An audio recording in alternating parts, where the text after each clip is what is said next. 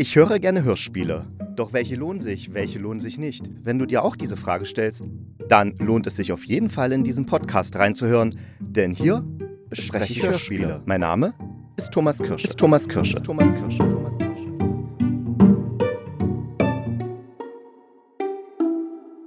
Es ist Samstag und wie könnte das Wochenende besser starten als mit einer neuen Folge des Hörspielkritikers?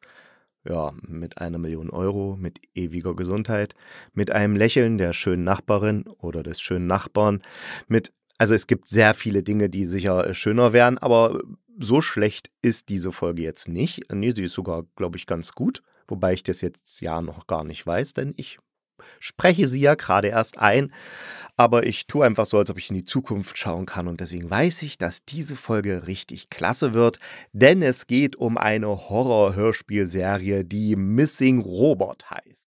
Wobei der Name Robert für mich ziemlich bescheuert besetzt ist, weil wer kennt die Geissens? Also das war mal so eine Reality-Sache von RTL 2, glaube ich, da lief die. Und äh, bei, ich habe es nie geguckt, ich kenne nur die Parodie von Switch Reloaded. Und da kommt dann immer die Carmen Geissen an und ruft dann immer Robert, Robert, ach Robert. Und das ist so furchtbar und witzig. Und ja, immer wenn ich jetzt den Namen Robert höre, dann denke ich definitiv nicht an Horror, sondern eher an eben Switch Reloaded und dieses Robot, Robot. Der Inhalt. Missing Robot ist eine fünfteilige Horror-Hörspielreihe. Jeder Teil ist circa 30 Minuten lang. Das heißt, ihr habt so knapp zweieinhalb Stunden etwas zu hören. Und es geht um Jana, die will ihren Freund besuchen. Der hat sich wieder einmal zurückgezogen, diesmal in eine Hütte im Wald. Da will er nämlich schreiben, also er ist Schriftsteller und Jana kennt das schon, dass sich dann ihr Robert dann so zurückzieht. Und sie will ihn aber überraschen, schnappt sich ihren Hund und fährt in den Wald zu dieser Hütte, weil Jana und Robert feiern nämlich zehnjähriges Jubiläum. Also Jana ist die Freundin von Robert. Dann ähm, findet sie Robert aber nicht. Also der ist nicht in der Hütte und da ist auch alles so ein bisschen verwahrlost und so. Aber seine Sachen sind da. Das heißt also, er muss da sein. Und Jana sagt, naja, ich warte jetzt einfach, bis er kommt. Aber Robert taucht nicht auf. Also macht sich Jana auf die Suche, geht in den Wald, nimmt den Hund natürlich mit, der kann ja auch noch ein bisschen hier am, am T-Shirt schnuppern vom Robert, um die Fährte des Freundes zu finden, aber auch der Hund findet nichts und sie findet ihn nicht und sie geht halt unverrichteter Dinge zurück. Ja, was bleibt ihr anderes übrig? Sie wartet halt weiter auf Robert und guckt so in seinen Sachen. Dann findet sie so eine Kladde, wo er so seine Ideen reinschreibt. Unter anderem von so einer Puppe, so einer mm, Mörderpuppe, also so ein bisschen Chucky-mäßig, denke ich mal, so würde ich es interpretieren. Und tatsächlich gibt es in diesem Haus auch so eine Puppe, die exakt so aussieht. Die ist in einem großen Schrank drin, der sich eigentlich nicht öffnen lässt, aber mit äh, in der Nacht geht er plötzlich auf und naja, da hat dann Jana schon ein bisschen Schiss und macht den Schrank zu und klemmt so einen Stuhl davor, dass eben diese Puppe da nicht rauskommen kann. Und der Robert taucht einfach nicht auf. Und Jana wird natürlich besorgter und geht wieder los und sucht ihn. Und dann taucht noch so ein Fremder auf, der Marco, der von der Freiwilligen Feuerwehr ist, also unter anderem, aber eben der eben sagt, diese Hütte, wo Jana da drinne ist, der, die gehört der Freiwilligen Feuerwehr und äh, er entschließt sich dann, also er kennt auch den Robert, dieser Marco, und er entschließt sich dann, Jana bei der Suche nach Robert zu helfen. Die Machart. Die Machart ist so, wie ich es eigentlich nicht mag. Das heißt, das ganze Hörspiel, die zweieinhalb Stunden, ist fast ausschließlich Monolog. Das heißt, wir hören permanent Janas Gedanken, wie die eben äh, da den Wald lang geht, wie sie den Hund streichelt, wie sie Robert sucht, was sie dann da liest und so weiter und so fort. Und eigentlich funktioniert das nicht, beziehungsweise für mich funktioniert das nicht. In der Regel langweilige ich, langweilige ich mich dann, langweil, oh, langweilige, nee, heißt das nicht, es heißt langweile. In der Regel langweile ich mich dann bei solchen Monologen spätestens nach zehn Minuten und mache aus. Aber hier ist es so, dass ich dranbleibe. Das liegt zum einen an der Geschichte. Also die fängt so lapidar an und man merkt trotzdem gleich von Anfang an, da stimmt was nicht. Da stimmt was nicht. Was stimmt da nicht? Was hat es damit auf sich? Dann will man natürlich wissen, wo der Robert ist. Warum ist der weg? Und äh, warum ist Diana auch so ein bisschen, na sagen wir mal so, sie ist schon besorgt, dass der Robert weg ist, aber sie sagt dann auch, ja, er, er der verschwindet immer mal wieder und ist dann wieder da plötzlich. Also für sie ist es auch nicht ungewöhnlich, aber wenn ich in eine Hütte fahre und will meine Frau besuchen, angenommen, die würde niemals. ich stelle mir gerade vor, wie meine Frau allein in der Hütte im Wald äh, Urlaub machen möchte oder sowas. Um Gottes Willen, das ist so absurd, die Vorstellung. Ich, nee, okay. Äh, auf jeden Fall, wenn ich dann, sie, sie würde es jetzt mal machen, theoretisch, und ich fahre dann hin und sie ist nicht da, okay, ich würde warten, dann würde ich sie suchen, aber dann, spätestens dann würde ich auch irgendwie mal aus der Hütte raus und zum Dorf fahren und fragen, ob sie vielleicht da ist oder vielleicht dann doch die Polizei informieren oder bei einem Krankenhaus anrufen und so. Und das macht Diana eben alles nicht. Die wartet da scheinbar so Tag um Tag und denkt, naja, der ist, kommt jetzt halt heute Nacht nicht, aber er wird schon kommen. Der ist halt ja öfter mal die Nacht weg. Also das ergibt jetzt alles nicht so einen wirklichen Sinn. Und dann muss man auch sagen, dass die Nina Kunzendorf, die spricht Diana, das richtig, richtig gut macht. Also ich habe noch nie erlebt, dass ne, jemand, der einfach nur einen Monolog hält, das so perfekt und so glaubhaft macht, dass ich dranbleiben will. Und sie schafft das. Das finde ich absolut genial. Und dann kommt ja noch eine zweite Figur dazu, dieser Marco, und dann gibt es auch ein paar Dialoge und so.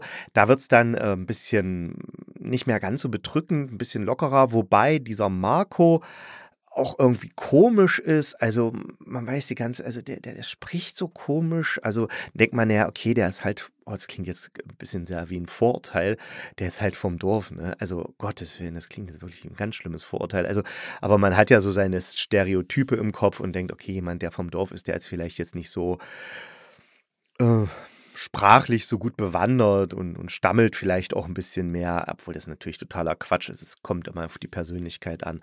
Aber irgendwie versucht sich ja das menschliche Gehirn dann immer so zu erklären, warum jemand ist, wie er ist. Ne? Und dann nutzt, nutzt man meistens Klischees. Und darauf baut ja auch dieses Hörspiel auf, dass wir diese Klischees benutzen. Und das lockt uns natürlich auf eine falsche Fährte. Hörqualität. Also das Anhören rein von der technischen Seite macht ungeheuer Spaß. Wir haben zwar vorwiegend nur, nur in Anführungsstrichen diesen Monolog von der Jana, hören aber die Geräusche drumherum, hören ihre Schritte, hören den Wald rauschen, hören die Vögel zwitschern, hören den Hund bellen und dann gibt es natürlich auch diese merkwürdigen Geräusche, ne? irgend so ein Knacken, ein Stöhnen, ein Lachen, ein Quietschen, ein Knarksen, eben alles, was für so eine unheimliche Stimmung sorgt, plus eine Musik, die extrem reduziert ist, aber mit ein paar Tönen gleich einen, einen Schauer über die Haut laufen lässt. Also schon am Anfang dieses Klavierthema, dieses das macht schon so ein bisschen unheimliche Stimmung. Und ganz oft wird dann einfach noch so ein ganz tiefes, schwellendes unter die Dialoge oder so gelegt, um das einfach noch unheimlicher zu machen. Und es funktioniert auch sehr gut. Also ich habe beim Spazierengehen dieses Hörspiel gehört und es war eben, weil ich so spät erst rausgekommen bin, schon dunkel und ich bin dann tunlichst, habe ich es vermieden, von den Wegen im Park abzubiegen in den, in den Wald, der da gleich sich anschließt, weil da ist nämlich keine Beleuchtung. Ich wollte unbedingt auf den Wegen bleiben, wo Beleuchtung ist, weil ich hatte einfach so teilweise so ein beklemmendes Gefühl und äh, dann durch den dunklen Wald mit so einem beklemmenden Gefühl zu laufen und dabei dieses Hörspiel zu hören, das ist keine gute Idee. Deswegen äh, lieber in hören, wenn man ein bisschen helleres Licht um sich drumherum hat oder äh, sich irgendwie sicher fühlt. Die Mitwirkenden. So, jetzt kommt gleich der 14-jährige Junge in mir raus, weil äh, bei den Mitwirkenden ist es natürlich wichtig, von wem das Hörspiel überhaupt ist, und zwar von Henrik Effert oder Hendrik Efert. Moment. Ich habe gerade nachgehört, es heißt Hendrik Efert und von Beate Stender. Und der 14-jährige Junge in mir, der muss dann natürlich lachen, weil Stender, haha, naja, egal. Ich bin halt albern. Die Regie hat auch der Hendrik Efert gemacht und er ist der Co-Founder von 4000 Hertz. 4000 Hertz ist so ein Podcast. Äh, Label und die haben übrigens auch die Hörspielreihe produziert. Beate Stender, wenn ich jetzt die richtige Beate Stender gefunden habe, scheint Musikjournalistin zu sein, arbeitet ganz viel fürs Radio und macht auch Podcasts. Und ich denke mal, äh, über diese Sache sind dann die beiden zusammengekommen und vielleicht sind es auch ein paar, keine Ahnung. Auf jeden Fall, die beiden sind für das Hörspiel verantwortlich. Und ich hatte ja schon gesagt, die Nina Nina Kunzendorf spricht die Hauptfigur, Diana. Und Nina Kunzendorf ist äh, eine recht bekannte Schauspielerin, also recht bekannt, die ist schon richtig dolle bekannt, also hat eine ewig lange äh, Filmografie von, äh, was auch immer, nette Nachbarn küsst man nicht, guten Morgen, Herr Grote, äh, entführt, Tatort natürlich, weil wer spielt Tatort nicht, äh, Charité, Furia, ähm, also wirklich enorm viel gemacht. Und äh, ja, also da merkt man einfach, dass sie einfach diese Erfahrung hat und dieses, diese, diese Klasse, um wirklich es zu schaffen, einen Monolog so zu gestalten, dass, dass ich als Hörerin dort dranbleiben will. Das ist echt klasse. Die zweite Rolle, die wichtig ist, beziehungsweise die einzige zweite Rolle, ist der Markus. Marco, also der Marco ist die Rolle und Julius Feldmeier spricht den Marco. Und der Julius Feldmeier ist ähm, ein junger Schauspieler, kennt man äh, aus dem Spreewald-Krimi, aus dem Polizeiruf, aus die drei Pfefferkörner, also die Pfefferkörner, Soko Leipzig. Also hat auch schon sehr viel gemacht. Nur stellt seine Stimme für mich ein Problem dar, weil die mich total an Carsten Strauch erinnert. Und Carsten Strauch ist der von Sketch History, der meistens diese Rolle hat, wo er sagt, äh, ich hätte da mal noch eine Frage. Der Turm Henrik und ich, wir haben es ja jetzt an den Füßen, Herr Hitler.